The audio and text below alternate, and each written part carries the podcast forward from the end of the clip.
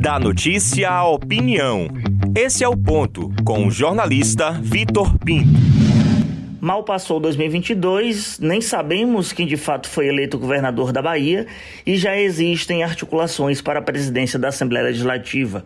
Adolfo Menezes nem esquentou a cadeira e os partidos da base de Jacques Wagner já forçam a discussão da ALBA mais para a ala governista do que a ala oposicionista no atual espectro da política baiana. Essa conjuntura é feita nas pressas. Minha avó dizia que alguém ansioso, quando alguém é ansioso, que faz muitos planos sem ter algo palpável, é como se contasse com o ovo no fiofó da galinha, ou seja, é prever ter o ovo no tempo certo demais e quando esse tempo chega, cadê o ovo? A discussão é incendiada pelo PSB. O deputado federal Marcelo Nilo, um experiente utilizador da caneta da presidência da Assembleia e um tarado pela cadeira da presidência, cutucou o assunto. A vaga de presidente tem que entrar na discussão da formação da chapa majoritária. A ex-senadora e colega de bancada na Câmara Federal, Lídice da Mata, cacique da legenda, corrobora com a tese.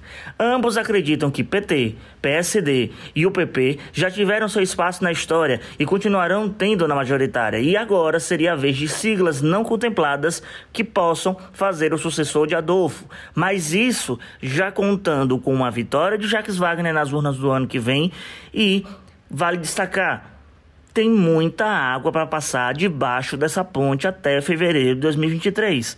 Agora, se partimos desse pressuposto de Lídice Nilo, em tese, com a formação da chapa de 22 e uma eleição do petista, o PSB é diretamente contemplado. Vai ganhar uma cadeira no Senado Federal por quatro anos. Bebeto, que é do partido de Lídice, é suplente de Jacques Wagner e assumiria a função. Ou já não estão tratando mais Bebeto como membro do PSB?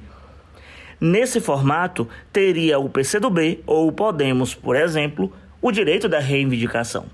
Mas peso para isso, nenhum deles terá. Até porque, se tratando de peso e perspicácia, Otto Alencar e João Leão nadam de braçada. Conversei com alguns articuladores mais próximos a Wagner hoje do que de Rui, que até concordam com a reivindicação do nome começar a ser debatido agora e uma sinalização de acordo ser demonstrada. Acreditam que Wagner e Rui negligenciaram muito essa movimentação da Assembleia. O primeiro deixou Nilo reinar em absoluto. O segundo quase era passado a perna debaixo do nariz, se é que realmente não foi. Agora vejamos.